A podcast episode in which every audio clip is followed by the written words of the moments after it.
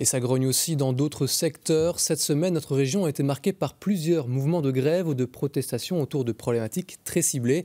Sans nier la pertinence des motivations de ces actions, on peut s'étonner que d'autres causes ne produisent pas les mêmes effets. C'est l'objet de l'édito de la semaine avec Xavier Simon. Et oui, il y a d'abord eu cette grève au CPS de Tournai. À l'appel de la CSC, des membres du personnel ont débrayé pour pointer du doigt des problèmes de management, une surcharge mentale pour des travailleurs en sous-nombre et noyés sous les tâches administratives. À la zone de secours de Wallonie-Picarde, le Front commun déplore le manque de personnel, la chute du nombre de volontaires, le manque de considération de certains officiers de tournée pour leurs hommes.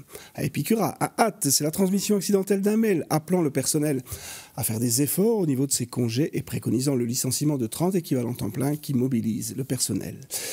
Enfin, ce jeudi, les enseignants sont descendus dans les rues de Namur pour dénoncer leur surcharge de travail administratif, un trop grand nombre d'élèves par classe, ainsi que différentes réformes du pacte pour l'excellence. Pour chacune de ces manifestations, les syndicats sont montés au créneau pour défendre une position contestée en tout ou en partie au moins par les différentes instances dirigeantes.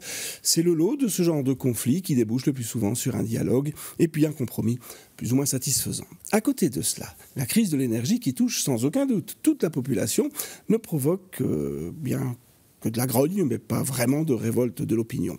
Bien sûr, les appels au secours se multiplient. On vient d'en entendre un émanant de particuliers, d'associations qui viennent en aide aux plus démunis, de collectivités, de chefs d'entreprise, de petits indépendants.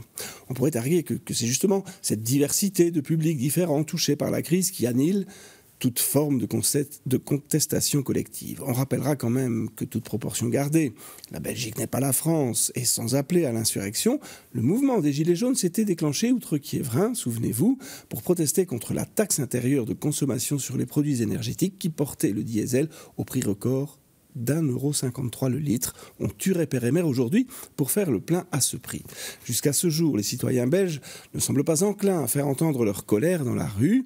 Faut-il mettre cela sur le compte d'une certaine résignation ou sur le fait qu'ils aient sentiment que nos dirigeants ne sont en rien responsables et surtout ne peuvent rien contre cette flambée des prix de l'énergie? Dans un cas comme dans l'autre, il y a de quoi s'inquiéter. Merci Xavier.